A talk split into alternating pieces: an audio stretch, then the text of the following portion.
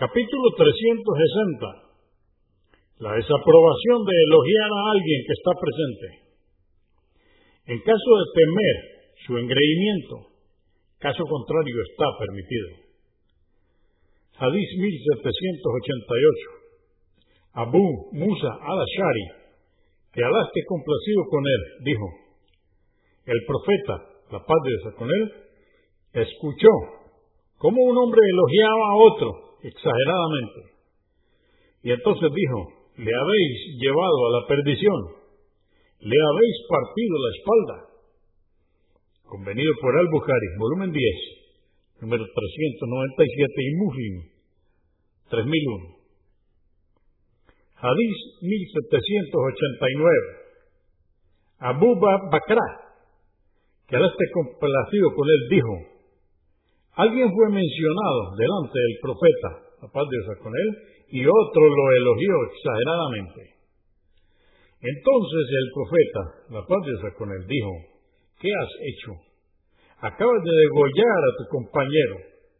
Y lo dijo repetidas veces. Si alguno de vosotros no tiene más remedio que elogiar a alguien, que diga, pienso de él esto y aquello, y que nadie adule a otro, solo Alá sabe la verdad y los secretos de cada uno. Convenido por Al-Bukhari, volumen 10, número 397, y Muslim, 3000. Hadís 1790.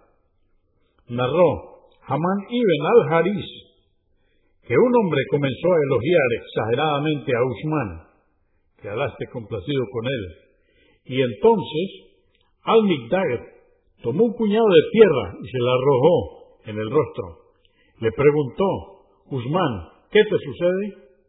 Contestó, el mensajero de Alá, a con él, dijo, cuando veáis a los aduladores, arrojadles polvo al rostro. Muslim 3002. Dijo An-Nawawi, estos hadices se refieren a la prohibición del elogio o la adulación exagerada. También existen hadices auténticos que indican que hay casos en los que está permitido el elogio. Dicen los sabios del hadiz, la conciliación entre estos hadices, aparentemente contradictorios entre sí, es posible de la siguiente manera. Está permitido cuando el elogiado posee fe, certeza, conocimiento y complacencia de espíritu, por lo que no llega a vanagloriarse por tal situación.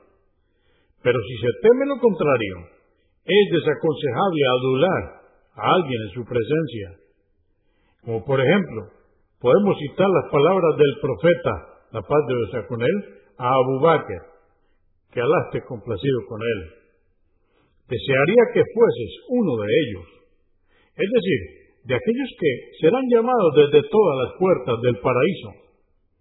Y en otro hadiz, tú no eres de ellos, es decir, de los que arrastran sus ropajes arrogantemente.